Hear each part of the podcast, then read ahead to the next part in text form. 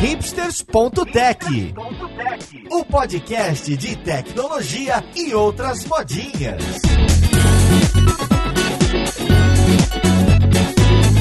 Olá, caríssimo ouvinte, seja muito bem-vindo a mais um episódio do seu podcast favorito. Meu nome é Paulo Silveira, esse aqui é o hipsters.tech e hoje a gente vai falar de fundamentos de cloud em mais um episódio da série Hipsters Tech Guide. Então vamos lá, podcast, ver com quem que a gente vai conversar.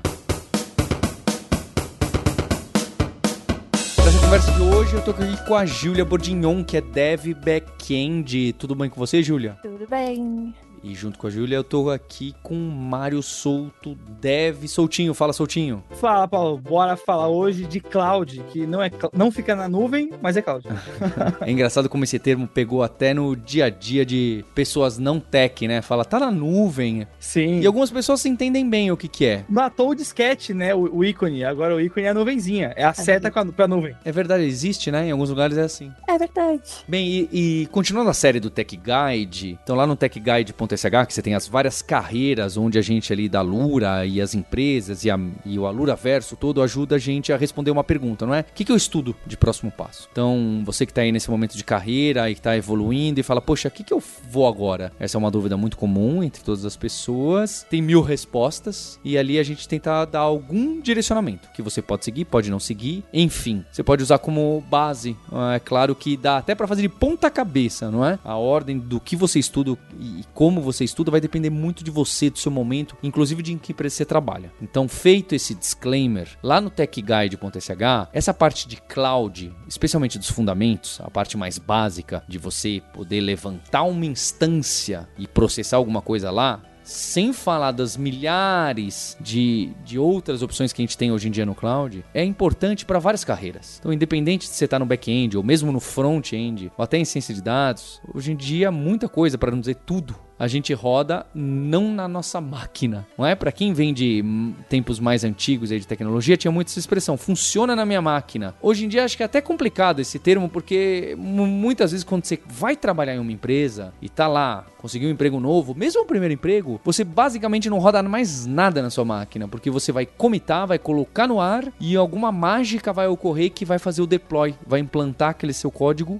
na nuvem, em algum canto, em uma homologação, em um teste, que muitas vezes, se você tá numa empresa um pouquinho maior, você não vai nem saber onde tá, como foi feito, quem que fez, por que que fez. Ao mesmo tempo, você não conhecer absolutamente de nada do que aconteceu aí debaixo dos panos, você fica refém, você fica numa situação complexa. Mas eu, eu acho que é interessante que a gente está trazendo esse dos fundamentos de cloud, que aparecem em várias carreiras ali no Tech Guide, que muita gente que está começando a trabalhar em tecnologia nessa década, de 2020 para frente, começa a trabalhar já no cloud. Então entender que dá para você rodar um sistema web dentro da sua máquina, que você não precisa de nenhum cloud, que você pode rodar é, servidores web na sua própria máquina, que você pode rodar um servidor de integração contínua na sua própria máquina, pode assustar muita gente. Tem muita gente que nunca imaginou que essas coisas poderiam ser nós mesmos, que você aperta o botão de play, ele roda aqui, na minha máquina, no localhost, no 926801. No, você pode desplugar a rede, desligar o Wi-Fi, que vai funcionar o sistema. Você vai testar o seu sistema, é incrível, não é? É óbvio que dependendo do tamanho desse seu sistema, da empresa que você trabalha, possivelmente você nunca vai conseguir rodar dentro da própria máquina, por uma questão de tamanho, performance, memória, disco, setup, mil coisas. Mas para dizer o mundo comum, você consegue sim. Então, dado esse cenário e esse meu minha pequena grande introdução, eu queria entender o que, que a gente usa hoje de cloud, que se for ver ali no Tech Guide, né, que é o T, o Tech Guide a gente desenha com o T, então você é especialista em back-end, como a G, ou em front-end, como o Mário, mas tem um pedacinho ali do seu T, né, o lado direito, o lado esquerdo, que você precisa entender coisas que não são necessariamente de back-end ou de front-end. Um pouquinho de cloud, um pouquinho de segurança, um pouquinho de DevOps, não sei. E o cloud certamente aparece em várias delas. Você vai ter que esbarrar. Senão você vai continuar sendo aquele mecanismo meio júnior. Ah, tô fazendo, tá funcionando, sei lá, eu porque funciona. Então, o que, que de cloud vocês acabam usando, independente de vocês serem especialistas ou não em cloud, que sempre esbarra, ou que pelo menos é bom eu ter feito uma vez, ter colocado um WordPress no ar no cloud, é ter rodado um Hello World no cloud na minha máquina e depois no cloud, o que, que seria o primeiro passo para, pelo menos, a gente que está na nossa carreira, não deixar o cloud como algo misterioso que tem uma equipe de DevOps, e às vezes tem, que cuida disso? Eu ingressei nessa carreira de cloud recentemente. Eu sempre trabalhei com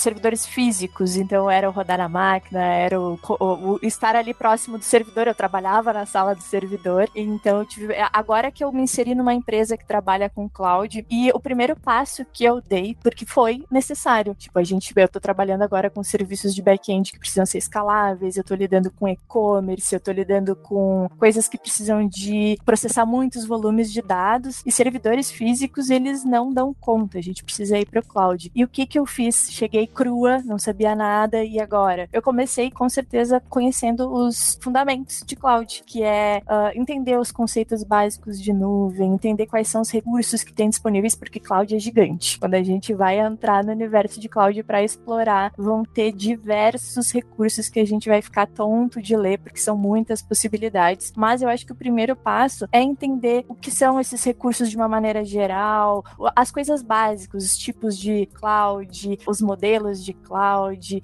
quando utilizar cloud, quais são as plataformas que a gente tem e é claro procurar já um cursinho online que tem muitas coisas online para a gente fazer para já ter esse direcionamento inicial porque é um universo muito grande para explorar. E eu acho que em cima desse ponto que você trouxe, uma coisa que eu posso trazer de minha experiência também é que eu, tô até aberto para uma correção aqui porque acho que essa parte do conceito agora que eu fui para pensar sempre ficou um pouco ambíguo na minha cabeça, né? Porque quando a, a minha história com cloud é um pouco diferente diferente do tradicional de quem trabalha, porque eu mexia com servidor de Tibia antigamente, né? Então eu, eu rodava a minha máquina, então eu pegava a minha máquina pessoal da minha casa e expunha ela pra internet, usando Hamash, algum outro serviço assim, e eu hospedava o servidor na minha máquina. E aí foi passando o tempo, eu descobri que, ó, se eu quisesse de verdade rodar o meu servidor de um jeito sustentável para as pessoas poderem jogar e eu conseguir passar de 20 usuários, que era o que aguentava a minha conexão na época, eu deveria usar algum serviço. E aí nessa época já tinha as tais das VPS, né? Uhum. Que, assim, hoje eu vejo pessoal chama muito de cloud, quando a gente está hospedando na Amazon, no EC2, no GCP, em alguma coisa, mas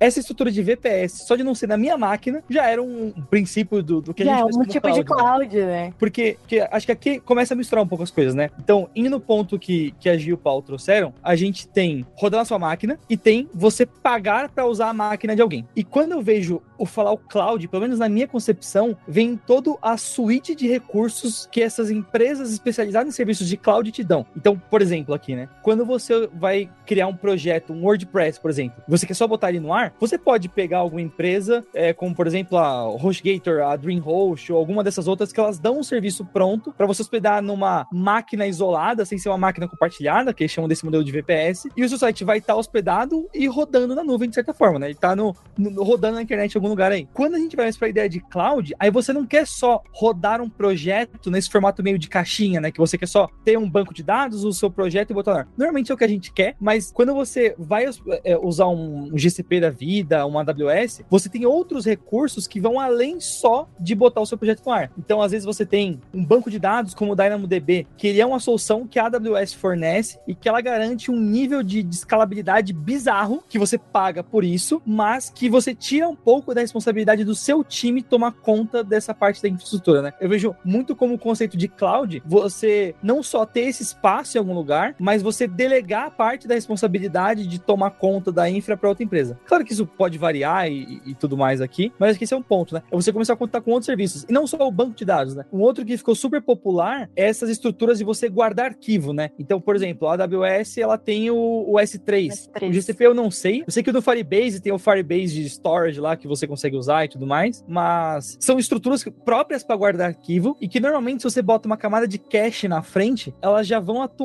como uma estrutura de de delivery de conteúdo, né? O que a gente chama de CDN. Então, o que eu vejo é isso, né? Uma empresa focada em serviços de cloud, ela vai te dar não só lugar para você hospedar o seu projeto, mas toda uma suíte de outras estruturas para complementar e facilitar a sua vida. Claro, tentando fazer um pouco, um pouco de vendor locking ali, que se você usar o máximo de recursos possíveis, talvez você não saia e continue dando dinheiro para essa empresa. Com certeza, eu super concordo com esse conceito. Porque cloud é abstrato, né? Cloud é. É! é, é qualquer coisa pode ser cloud. E a, eu gosto de visitar a teoria para a gente conseguir se organizar em tantas coisas, assim. Porque aí a gente, eu, eu considero, tipo, eu tenho um servidor onde eu, eu local, que eu subo coisas para disponibilizar pra galera, é cloud para as outras pessoas, é o meu servidor perfeito, físico, perfeito. é o ponto de vista também, né, de onde está, quem está acessando. E aí também dá para dizer que isso é uma nuvem privada, por exemplo. Eu acho que cabe no conceito de nuvem privada, mas cloud é, é muitas coisas. Mas quando a gente fala, eu acho de cloud para o mercado de trabalho, está diretamente relacionado a essas, essas empresas que fornecem, como tu falou ali, suíte de aplicativos, nananá, e recursos para a gente fazer deploy. Nananá. E eu queria que vocês colocassem então um primeiro exemplo. O que, que é tecnicamente, tudo bem, aí tem esses três, quatro clouds principais, não é? Sei lá, talvez hoje em dia seis, considerando os que são mais plataformas. Então a gente vai ter da Amazon, do Google, da Oracle, da Microsoft. Aí depois a gente tem esses mais específicos aí, da Vercel, tem a Heroku, Salesforce, tem umas mais específicas. O Railway também, que é um bem legal novo que tem agora. É, o Netlify, tem, tem outras aí que acabam sendo mais específicas para é, mais nichadas, mas também são bem grandes são poucos players, ainda bem que cresceu esse número de players. E gera aí uma disputa de inovação e até do preço, que é cada vez mais caro. Exato. Correto? O preço é a parte mais importante. o que, que a gente que não vai ser especialista em cloud? Tem até trilha, tá? A gente tá montando ali no Tech Guide, tem para cloud, pessoas de DevOps e etc. Mas usualmente a gente tá falando das pessoas, né? Front-end, back-end, que curiosamente são vocês. Não curiosamente são vocês dois aqui.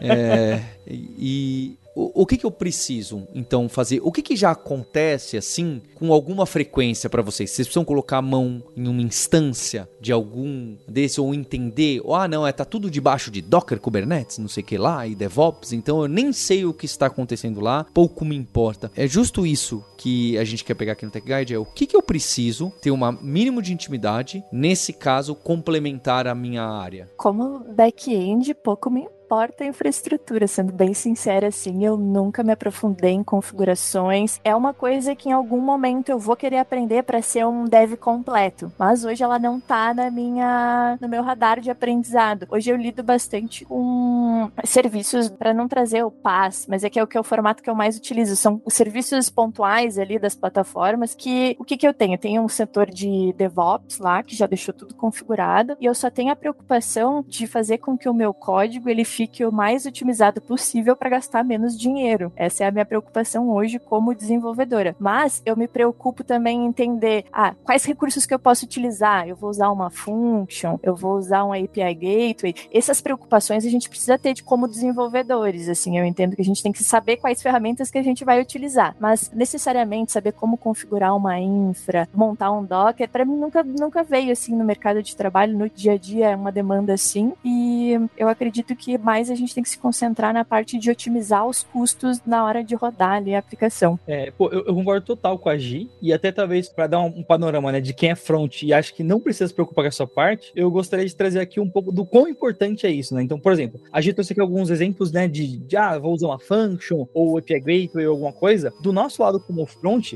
vamos um cenário simples aqui, né? Você tem a parte do projeto da sua empresa, que você tem um login e era logado da empresa ali, né? Primeira coisa aqui que eu colocaria é, muitos dos frameworks de front-end hoje hoje dão suporte para você trabalhar de forma estática. Então, se você for olhar no em custo, né, subir uma máquina EC2 na AWS versus usar o S3 com o CloudFront na frente, só de usar o S3 e o CloudFront, você ganha 200 mil acessos por segundo, pagando o, o recurso mais barato que você tem na AWS, que é essa combinação de cache do CloudFront com S3. Se você sobe a máquina, você não está subindo só a máquina, você está subindo a máquina, você vai ter que botar o CloudFront na frente, vai ter que ter regra de validação de cache, você vai ter que ter monitoramento disso, porque porque o seu projeto pode cair e você não sabe que ele caiu. Então, olha que besta aqui, né? Eu só tô falando de botar um login e a página no ar, e, eu já tô trazendo aqui para você. Eu não vou trazer número, porque isso varia e você pode olhar a própria AWS e ver os cálculos de custo lá, né? Mas essa é a diferença de você saber aonde você tá colocando. Porque o pessoal dessa parte de DevOps, e, e aí fica essa loucura, né? De DevOps é um, é um pensamento ou, ou, é um cargo, mas alguém na empresa vai dar esse setup base para você e você vai construir cima. Talvez a sua empresa não tenha. Você precisa abrir o painel da AWS e criar na mão lá. Mas eu acho que isso é importante de você saber qual o custo computacional das coisas que você está fazendo, como a Gi trouxe ali, e como você pode otimizar para o seu cenário. Então, se é um front back-office interno que rodar estático funciona, segue no estático, vai nesse formato. Se não me engano, o, o Sérgio Lopes na Lura, ele tem um case massa dele, que é a própria Lura. O esquema que o site da Lura é buildado hoje, ele consegue ter o menor custo possível para fazer as pessoas navegarem no site. E, e, aí ele se preocupa com essa outra parte do back-end aqui, mas a parte estática que renderiza as mais de sei lá quantas milhares de páginas tem, ele usou uma estrutura muito parecida com o render incremental que a gente tem na usando o Next.js, né? Então, olha só que bacana que eu tô trazendo aqui, né? Eu trouxe um pouco do conceito de como botar a aplicação no ar, o quanto que isso impacta em custo. Isso também pode acabar impactando a experiência do usuário, porque ele pode abrir a aplicação tá fora do ar. Usando o S3, como eu comentei, você ganha a disponibilidade da AWS, que acho que é um outro nome super importante aqui, né? O quanto que a, a disponibilidade do serviço que você tá usando tá se pagando, porque pode ser que 0,1% do ano ele cai fora. E é aquele dia que todo mundo vai pro Twitter e reclama que, meu Deus, parte da internet caiu. E aí, beleza, se parte da internet caiu, espera e uma hora vai voltar, assim. Mas eu, eu super recomendo você que tá aqui ouvindo, pelo menos tentar abrir uma dessas plataformas e botar um projeto lá, não só usando a que, por exemplo, eu falo mais, e a gente pode trazer a dela ali, que é a Vercel, por exemplo, né? A Vercel, acho que é a única empresa de cloud que eu realmente pago, porque eu gosto muito do serviço. Assim, eu como pessoa física e pelo canal, né? Eu pago porque eu gosto da praticidade que me dá. E eu sei que por debaixo dos panos, a Vercel tá usando o S3, ela tá usando o CloudFront e ela tá usando as lambdas da AWS. Então eu sei quais estruturas da AWS a Vercel tá usando para botar a minha aplicação no ar. E se eu tiver numa empresa que eu não posso usar a Vercel, eu sei mais ou menos os caminhos que eu posso seguir para replicar isso. Por isso que eu digo que é importante. Não é só você usar, é você entender como que aquilo tá rodando e qual que é a vantagem daquilo que tá acontecendo do jeito que tá rodando ali. E uma coisa que eu acho muito legal, que é uma dica que não me deram, que eu fui achar em eventos, assim, é visitar casos de uso se você está começando, pessoas que resolveram problemas utilizando cloud. Porque quando eu cheguei naquele universo de recursos, eu fiquei perdida. Eu uso Lambda, eu uso o que que eu uso, sabe? Então, peguei essa coisa da tua fala ali, tem um caso de uso. Então, pega, dá uma olhada nesses casos de uso, vê como é que outros desenvolvedores estão resolvendo problemas com cloud, tenta entender o porquê que esse desenvolvedor utilizou, ver o porquê das justificativas, porque nem sempre a gente tem como testar custos nas, nas partes gratuitas ali, a gente não consegue subir e deixar algo rodando nas, nas, nas versões de teste. Então, pra gente não chegar numa empresa e fazer baguncinha, eu acho legal a gente ficar de olho ali na, nos relatos de outros desenvolvedores, os casos de sucessos, de fracassos, principalmente, que acho que são os que mais enriquecem a gente. Perfeito, Gi. E ainda nesse ponto que você trouxe, né, de, de olhar as histórias, para quem quiser já um nominho que ajuda a buscar, procura no YouTube depois sobre System Design. E aí você consegue cair em vários vídeos que a galera faz, justamente explicando ah, como que eu faria o WhatsApp? Como que eu faria o Uber? Como que eu faria o Twitter? E, e assim,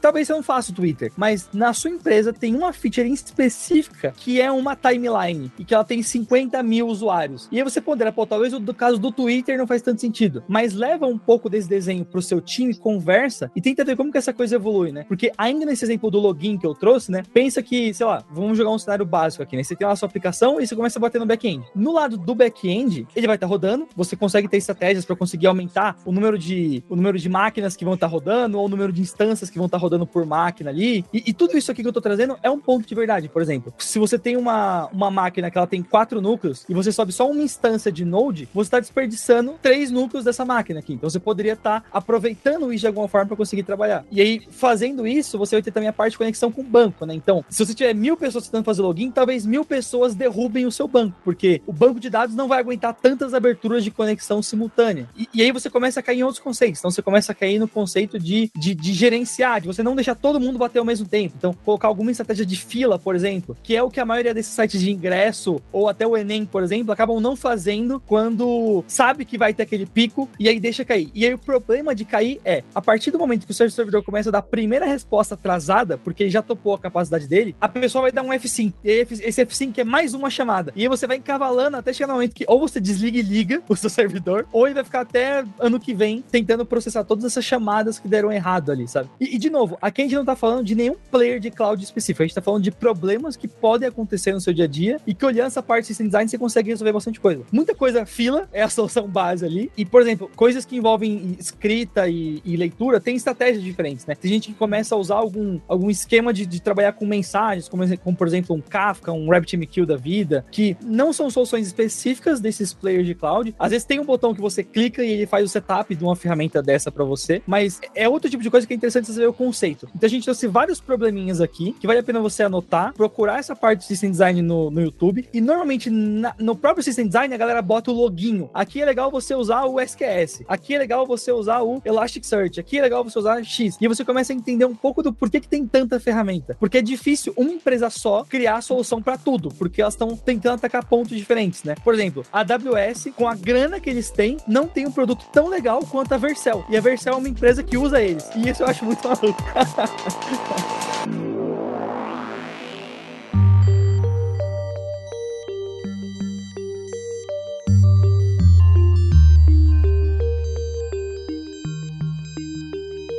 Vocês citaram vários exemplos e é interessante quando apareceu a tal palavra lambda aí várias vezes. Acho que é justo isso que assusta na, hora dos, dos fundamentos e quem está começando e usando o cloud para rodar o meu sistema. Porque esse negócio de para rodar o meu sistema tem mil cacarecos aí da, do cloud. Não chama de cacareco, mas na verdade são canhões, né? Sendo que o princípio básico é a gente estar tá rodando alguma coisa em uma máquina que a gente não sabe exatamente onde está e às vezes ela pode estar virtualizada ou não, ela pode estar em um lugar, ela pode mudar de lugar em enquanto você está rodando ou não. E tem um monte de detalhes aí que, para a gente desenvolver nossa aplicação, o ideal é que isso não importe. Nem sempre é assim, mas o ideal é que isso não importe. Enfim, eu queria colocar alguns exemplos mais fáceis. Acho que vocês já passaram por alguns. Vocês falaram, olha, sisteminha de fila e de mensagem, dá para colocar e ali, ou na Amazon, ou na Oracle, ou no Google, ou na Microsoft, você clica e ele cria um sisteminha. Tem o sisteminha de recursos, que eu acho que foi que a Júlia citou, esses que você fala assim, olha, eu quero gravar uma imagem e pegar uma imagem. Então, em vez do que você ir no seu sistema de arquivos e gravar em C2 pontos barra da sua máquina ou em, ou em barra temp barra alguma coisa do seu Linux, é, você simplesmente fala, olha, Cloud, tá vendo essa imagem aqui? Você chama uma API, né? Ó, oh, tá vendo essa imagem aqui? Por favor, grave. Aí ele te devolve, claro, grava assim, tá aqui o ID dela. Você guarda o ID, na hora que você precisa recuperar, você simplesmente fala, Cloud, onde tá a imagem desse ID mesmo? Ponto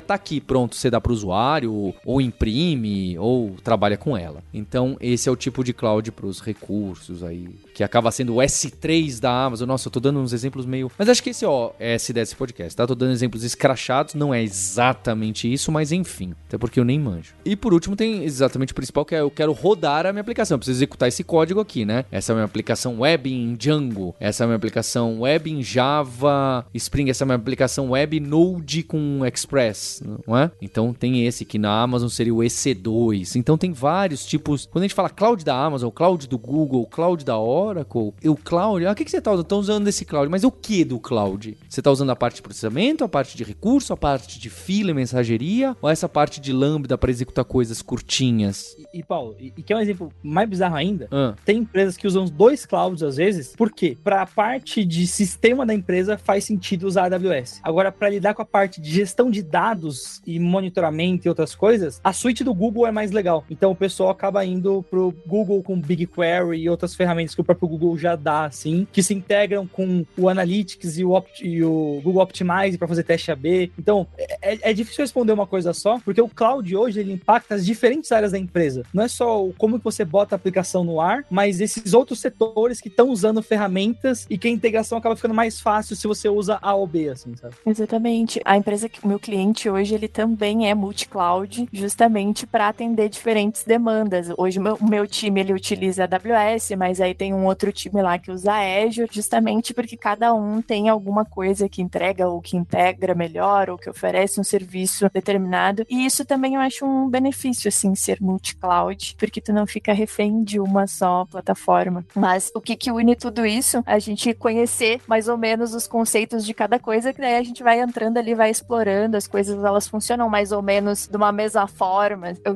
gosto gosto de dizer isso porque a minha formação foi em Azure. Ali eu comecei a estudar Azure e caí num time de AWS e consegui me, me desenrolar justamente porque as coisas elas têm a, se a gente conhece como funciona, por que funciona, para que serve, a gente consegue desenrolar nas diferentes clouds. Perfeito, Gi. E, e até deu um exemplo legal, né? Muitas dessas empresas maiores, em alguma etapa da entrevista, eles falam sobre system design, né? Uhum. E, e, é justamente esse papo que a gente tá tendo aqui. Tanto faz se você manja de AWS ou de, ou de GCP ou de Azure. Porque existe um produto desses três que lida com arquivos, que é, é o equivalente ao S3 da AWS, assim. Então é legal você conseguir falar, putz, ó, eu vou usar isso aqui porque é o que eu uso para lidar com arquivo no Azure. Aí a pessoa que tá te entrevistando fala, beleza, então essa pessoa sabe que lidar com arquivos é um problema e ele está optando pela solução de caixinha dessa empresa de cloud aqui. Então, ponto positivo, sabe? Uhum. E, e, e acho que vai, vai muito em cima dessa linha, assim. E, e ah, um caso que eu lembrei que às vezes é super besta, assim, não é super besta, né? Mas, é, por exemplo, às vezes é dif... quando você faz o seu sistema na sua máquina, é muito fácil saber quando dá certo e quando dá errado. É até difícil fazer dar errado, né? Mas muitas vezes, por exemplo, para conseguir escalar um sistema, você não pode só confiar, sei lá, na resposta do seu banco ali de primeira. Às vezes é você salva a informação do banco, tenta salvar, e se der algum erro, você só devolve para o usuário. Mas todo o processo depois daquele banco, de como que você processa, por exemplo, um pagamento, alguma coisa do gênero assim, as empresas começam a usar múltiplas soluções. Então, eles têm alguma lambda, alguma coisa que olha o log do banco de dados para se o log tiver alguma coisa que deu certo, aí sim ele vai e publica uma mensagem e aí o, processo começa a rolar mais assíncrono, sem depender tanto dessa parte síncrona, né? Porque as partes que têm tendência a dar mais problema no dia a dia é a que é síncrona da sua aplicação. E se você amarra o seu fluxo numa aplicação grande de forma síncrona, pode dar errado. E o que eu tô falando aqui não é pra você que tem 5 mil usuários e tá querendo fazer um relatório, fazer. Porque relatório, por exemplo, por uma,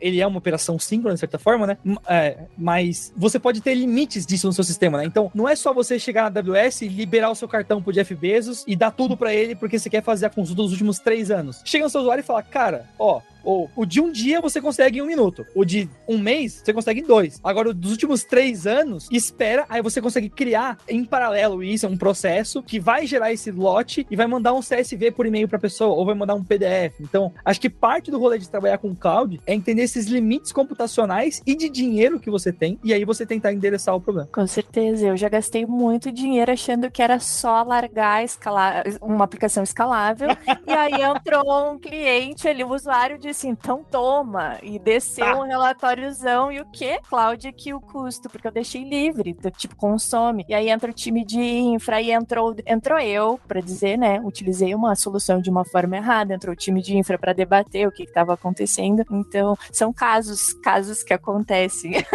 e que errando a gente aprende, e se a gente não estuda e a gente não lê ali os casos de outras pessoas, a gente não descobre. Vai lá e faz cagada ao vivo. Exato. Acho que por isso também que é importante, né? Na empresa você tem um ambiente de staging. Antes de ir para produção, uhum. você conseguir testar alguma coisa e estressar num, num, lugar mais barato, que vai realmente quebrar e não usar o cartão de crédito a nível infinito ali uhum. para gerar no, no, final do mês. Então, tá, tá, legal porque a gente não tá falando só de cloud, né? A gente tá praticamente falando de system design aqui, de tudo, mas acho que é porque tá envolvido mesmo, não tem como fugir. Diretamente ligado. Exatamente. E o, a palavra que aparece com frequência em cloud ou relacionada a cloud é SaaS não é? As a service, né? É, então aparece muito alguma coisa as a service. Então, o AAS. Tem mecanismos que a gente está usando aí de cloud que você está usando o Gmail, o Outlook é um e-mail as a service, então está dentro de um site que você não está nem, nem vendo onde está. É, obviamente esse é meio tosco porque isso está completamente é para o usuário final, não é para a gente rodar um sistema. Enfim. Aí depois tem algumas plataformas que estão disponíveis como serviço. Quando a gente cria um blog no WordPress ou quando a gente vai usar algum desses sistemas ma maiores que já está pronto ali, ó, ali você já consegue fazer o deploy desse sistemão inteiro que é em WordPress, colocar os plugins e etc. Tem clouds que trabalham basicamente só com WordPress. Então eles facilitam aquilo para você e vai te esconder um monte de coisas. Vai te esconder em que banco de dados está sendo gravado, é, se está na mesma máquina ou não, se está distribuído ou não e, e, etc. Que é justo a ideia. Se está tendo cache ou não, como é feito esse cache. A ideia do cloud é justo tirar algumas tarefas suas de infraestrutura, que seria fazer a manutenção do PHP, fazer a manutenção do MySQL, fazer a manutenção do WordPress para você. Esse é aquele tipo de cloud mais amigável e fácil, só que ele também é o mais restritivo. Eu não vou poder rodar Python ali no meu cloud que só funciona para WordPress. Então, se eu quero ter uma versatilidade e trabalhar mais próximo da infraestrutura e não da plataforma, eu vou ter mais maleabilidade, vou poder trabalhar mais com configurações, mas eu vou ter um pouco mais de trabalho trabalho. Se eu for rodar uma plataforma que é desse de infraestrutura e colocar o WordPress ali, aí sim eu vou ter que configurar. Aí provavelmente sou eu que dou manutenção no PHP. Aí provavelmente, pode ser que não, mas provavelmente eu que dou manutenção no MySQL que está rodando ali. Então tem esses diferentes níveis de cloud que é importante a gente conhecer pelo menos onde a gente está rodando o nosso sistema. Em que tipo de infraestrutura está escondida, isso fica com o tal do provider, né? O fabricante do cloud. E que tipo de decisão e configuração não. Isso aqui não está escondido. Isso aqui foi alguém da equipe de DevOps, alguém da equipe de infraestrutura, ou melhor ainda, tem lugar que é próprio dev, são as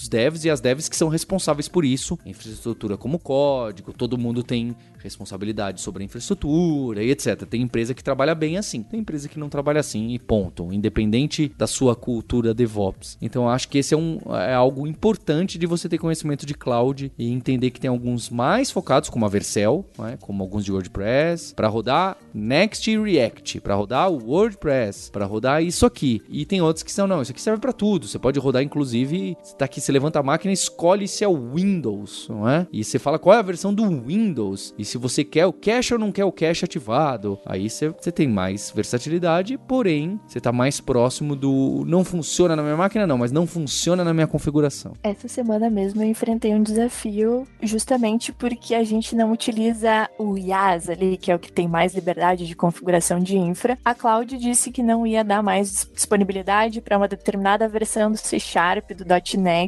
e eu pensei, e, e agora? Preciso daquela versão. Não tem como a gente descer porque a gente não mexe com as configurações da, das máquinas. Então a gente vai passar pelo upgrade de várias aplicações, justamente porque a gente botou no papel e não faz sentido a gente mexer com infraestrutura. Então isso tudo que tu colocou faz muito sentido a gente conhecer para saber quais escolhas que a gente vai fazer, saber onde é que vai mexer, onde é que vai investir em equipe. Nesse caso a gente não achou que faz sentido ter uma equipe de infra. Vamos continuar com paz, vamos otimizar ali, subir versão das aplicações que é menos custoso. Então é bem legal saber aí para que serve cada coisa, até onde tu pode ir, o que, que tu pode configurar. E ter essa visão vai te ajudar a projetar as aplicações também. Às vezes a gente quer subir um legado para cloud, daí não é todas as versões que suporta, enfim, tem um monte de restrições, limitações. Bem, eu coloquei, eu, a gente já citou a palavra DevOps, então que acho que quando nasceu a ideia era uma cultura que todo mundo também é, tivesse mais esse olhar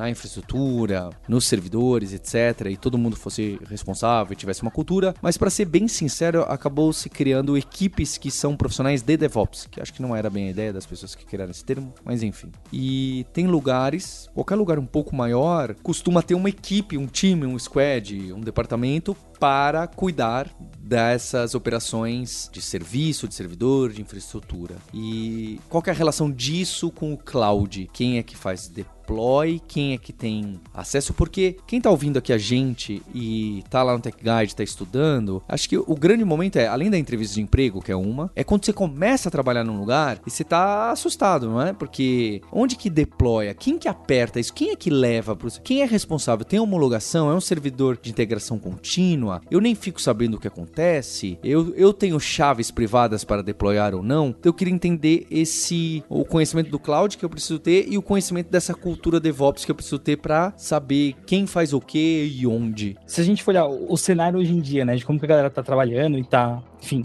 lidando com as coisas no geral, né? Você, muita coisa, realmente, você, você consegue rodar na sua máquina, você consegue fazer funcionar e tudo mais, mas cada vez mais tá ficando transparente você, sei lá, tem um problema na sua máquina, tipo, sei lá, o Jupyter Notebook da vida, por exemplo, que tem um, um, um esforço da galera de Python de conseguir rodar ele dentro do browser para facilitar quando a pessoa tá aprendendo, e aí você usar o poder da sua máquina para conseguir rodar isso aí, usando aquele PyScript, que é um esquema de você rodar Python dentro do browser, com, é, usando WebAssembly e outras paradas que, que, que a gente tem de recurso hoje em dia dia, né? Mas tem essa forma plug and play de você trabalhar e usar o, o, o free tier de algum serviço para conseguir rodar e ter o output ali, né? Quando a gente fala de programar mesmo, eu sei que hoje a gente tem o Codespaces como, como ferramenta que o, que o GitHub dá, né? Integrada ali dentro do próprio fluxo do GitHub. Tem também o Gitpod, que veio antes dele. No primeiro momento, parece que eles são iguais, mas quando você vai pro dia a dia, tem alguns detalhes de tipo, ah, pré-carregar algum arquivo quando você monta o ambiente. Numa coisa o Gitpod é melhor e na outra o Codespaces ainda tá aprimorando esse serviço, assim, sabe? Mas eu acho que muita coisa ainda é experimental, mas ao mesmo tempo eu sei que parece caminhar futuro, porque, por exemplo, tem uma palestra bem legal do pessoal do Codespaces, que eles falam que quando eles criaram o Codespaces, o time do Codespaces não usava o Codespaces para codar no, no Codespaces. E aí virou uma regra que todos os devs do Codespaces devem usar a ferramenta para evoluí-la. E aí isso fez a ferramenta ter um salto muito grande, assim, porque deixou de ser algo do tipo, ah, estamos criando produto para usuários para nós somos os usuários e as dores que eu pegar geram um backlog para eu resolver depois, assim, sabe? Então, é nítido o quanto melhorou a experiência disso hoje, assim. E é até engraçado, porque, por exemplo, se você abre qualquer repositório no GitHub e você aperta ali o ponto, você consegue ver o VS Code no seu navegador, só que sem ter uma máquina por trás. E o GitHub, ele quer muito evoluir esse ponto de ficar transparente, do tipo, ele saber quando que você quer rodar o código para daí ele associar a máquina remota com o seu VS Code aberto ali e fazer funcionar. Porque hoje é meio manual, você precisa dizer, ah, agora eu quero ter os recursos. Aí ele dá mais uma carregadinha e faz isso depois. Mas sim, o serviço está evoluindo. Um ponto que eu acho que ajuda é, por exemplo, se a pessoa está aprendendo a programar e ainda nas no Code Spaces, né? Como a gente tem hoje 60 horas por mês gratuito de uma máquina relativamente ok, você consegue, por exemplo, desenvolver com, com Flutter. Você não vai conseguir rodar o emulador do Android, porque, enfim, eu não sei como instalar e como que faria para rodar hoje. Tem os mapeamentos de porta lá e tal. Mas, para conseguir rodar na a versão do Flutter Web, por exemplo, que eles estão evoluindo ali, essa parte, você já consegue. E o que, que é legal? Se o Flutter como framework se propõe a você fazer um código só e ele funcionar, e você tem toda a estrutura de teste dele para garantir que tudo funciona, dá para você fazer um aplicativo sem ter um computador muito bom usando esse tipo de recurso. Tudo bem, tem ferramentas de no-code e tal, mas eu tô falando a nível de escrever código aqui. Você dá poder para quem não tem um MacBook Pro ou um Dell da vida que é muito bom assim, e, essa pessoa consegue fazer isso de forma remota usando esse recurso. E acho que um ponto que brilha muito também é quem gosta de contribuir com open source, por exemplo, sabe o parto que é você fazer o setup do projeto open source na sua máquina. É, até o React, que é algo que, tipo, é uma lib de front, tem os seus complexidades para conseguir rodar ali. E tem esses ambientes remotos, virtualizados se popularizando. Eu acho que um grande salto vai ser: você clica num botão você pode tentar codar no Node, tentar codar no, no HTML, alguma, alguma coisa que você queira mexer que tá open source que você possa contribuir. Assim, acho que esse é o, é o maior salto de vantagem. E falando se vale a pena ou não, eu acho que assim, se você tá aprendendo, vale a pena você ter pelo menos algum computador portátil, ou se você não tiver grana para ter um notebook, pega um Raspberry e bota numa TV da sua casa e vai aprendendo em cima disso, assim. O notebook, por que eu falo que é importante? Porque não dá para você usar essa ferramenta de cloud no aeroporto, não dá para você usar se você tiver na faculdade, sem internet. Então tem vários pontos que ainda assim, né, você depende de estar conectado na rede, e eu acho que ter o poder de praticar na sua máquina é importante. Então, pelo menos ter alguma máquina básica ali para você, eu acho que é importante. E, e, eu não sei se no futuro vai ser um ambiente padrão, porque, sei lá, se cair a, a internet da empresa, e aí? É um dia que todo mundo fica sem trabalhar? Quanto que é um dia da engenharia inteira de uma empresa grande parando de programar porque tá sem internet por algum motivo, assim, sabe? Então. Eu, eu, acho que é isso. É, tem as vantagens e desvantagens. É, aqui eu, claro, tô extrapolando de acabar a internet, mas pode acontecer. Quantas vezes? Quando a sua casa não acaba e, e você, putz, preciso fazer alguma coisa, sabe? Quantas vezes eu no aeroporto não preparei uma, uma aula, alguma coisa, quando tava viajando para dar algum curso, alguma coisa assim, sabe? Então, eu acho que é isso. Ter o computador na sua máquina, ah, na sua máquina, não, né? Mas ter o computador na sua disposição o tempo todo é importante. E talvez para fazer coisas, e aí, de novo, extrapolando aqui, para rodar o Stable Diffusion, por exemplo, para fazer essas, gerar imagens e outras paradinhas assim. Para isso é legal. Se não me engano, o próprio CEO do GitHub criou uma máquina dele lá que você clica num botão no Codespace e já gera um ambiente para você ficar passando os modelos lá usando toda a infra do GitHub para gerar gerar. Então, esse é o nível de coisa legal, sabe? Instalar o Stable Diffusion na minha máquina é um parto. Se eu clicar no botão e usar remoto, eu nem tô gastando a minha placa de vídeo para isso, e às vezes eu nem tenho placa de vídeo para conseguir fazer esse teste, e você consegue usar uma ferramenta pronta num clique, usando dinheiro da Microsoft. Era nesse ponto que eu ia dizer que era um aonde eu já usei. Eu usava muito Google Colab no mestrado. Eu não tinha como ter um computador foda para rodar as, as, enfim, todas as coisas de aprendizado de máquina, que é muito pesado, e eu utilizava justamente esses serviços para conseguir testar ali minhas, meus estudos, meus, meus, meus projetos. Então eu acho que nesse sentido cabe muito, mas eu sempre tive um computador básico para segurar ali, para praticar programação, para desenvolver e usava esses recursos extras assim para casos pontuais que para não gastar memória, bem como o Mário falou. E vale lembrar que o cloud está comendo outros lugares também. Então, quando a gente fala de, de cloud, é óbvio, que a gente está falando aqui dos fundamentos é para você aprender e entender um pouco melhor de onde você está rodando suas coisas. Então, você saber fazer um deployzinho de qualquer coisa, de uma aplicaçãozinha mínima, é, seja mais puxada para o front ou seja um servicinho do back, é realmente muito importante para que você entenda o contexto inteiro da empresa que você está trabalhando. Senão é aquele famoso negócio de que você está programando sem saber o que você está usando, sem entender se é linguagem, se é framework, se é biblioteca. É sim importante você entender. E aí só para mostrar o tamanho de como isso está ganhando é, espaço, é só você ver que hoje em dia a gente tem muito editor de código rodando na nuvem. A gente tem sistema IDS, não é? Ambientes de execução. E você executa o seu sistema, ele levanta em outro lugar do cloud e aí você não precisa instalar nada. Você usa o navegador para editar seu código, o JavaScript script node, e fazer o deploy, e gravar no GitHub, e editar tudo. Aí sim, se você não tiver internet, complicou mesmo. Mas enfim, é,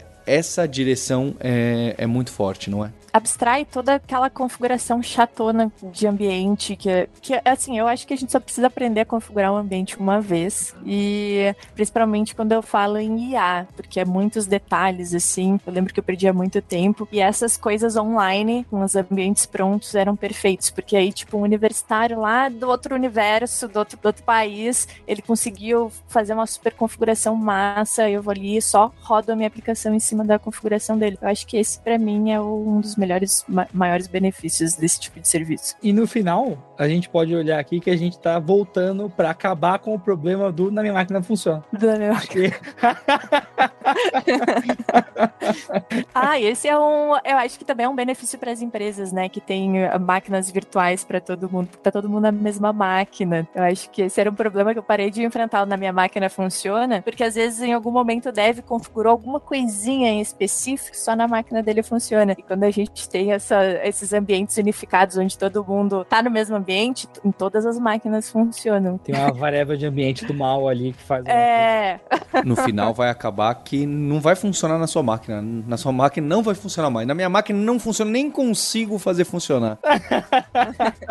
não, e, e parece meio doideira, né? Mas pensa, se você for escalando aqui, né? É até, assim, aí é uma faca de dois gumes, né? Mas aumenta um pouco, talvez, a segurança de não ser qualquer pessoa sem a empresa ter o controle disso que consegue executar o código da empresa, sabe? Então, você teria que ter um computador com a chave de acesso de alguém, com a permissão na VPN da empresa para conseguir rodar o sistema, sabe? Então, acho que diminui também um pouco desse vetor de sistema, ao mesmo tempo que isso tá mais fácil de rodar, se alguém tiver a oportunidade também fica mais fácil. Então, é isso aí, né? Segurança é sempre um, um cobertor muito curto no frio, onde você tá sempre passando frio e, e achando que tá protegido. Então, você que está estudando, saiba, você precisa fazer um deploy da sua aplicação. De uma aplicaçãozinha pequena em algum dos clouds, independente de na sua empresa ou o trabalho que você está buscando, você não vai ser a pessoa responsável por deploy pelo cloud. Isso não é uma preocupação compartilhada. Não tem problema. É importante sim. Não é à toa que aparece em vários T's das carreiras ali do Tech Guide. É importante sim você ter uma experiência de deploy minimamente, mesmo que você não vá entender, mas para você saber os nomes que aparecem, entender do do que, que, está sendo falado, não entender com profundidade de cloud se não é seu objetivo, se não é necessário para sua carreira. Mas certamente vai te dar amplitude para na hora que aparecer algum problema maior, você conseguir diagnosticar, saber contornar, saber conversar com o time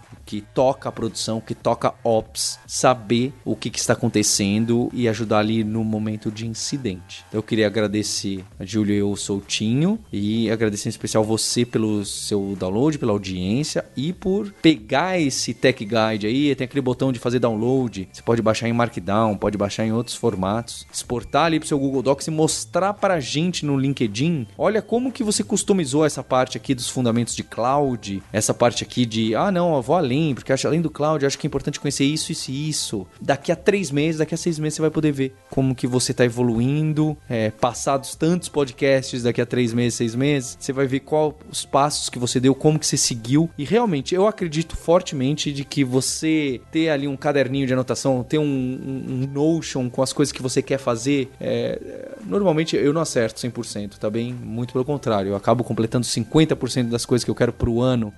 Mas já é um índice bom, tá? É um índice bom, não é? E acho que dá uma força aí, dá, uma, dá um direcionamento, tá? Dá um direcionamento e, e não fica aquela sensação, poxa, eu tô patinando, eu não, não tô fazendo nada. E tenho um compromisso com você na próxima terça-feira. Hipsters, abraços, tchau!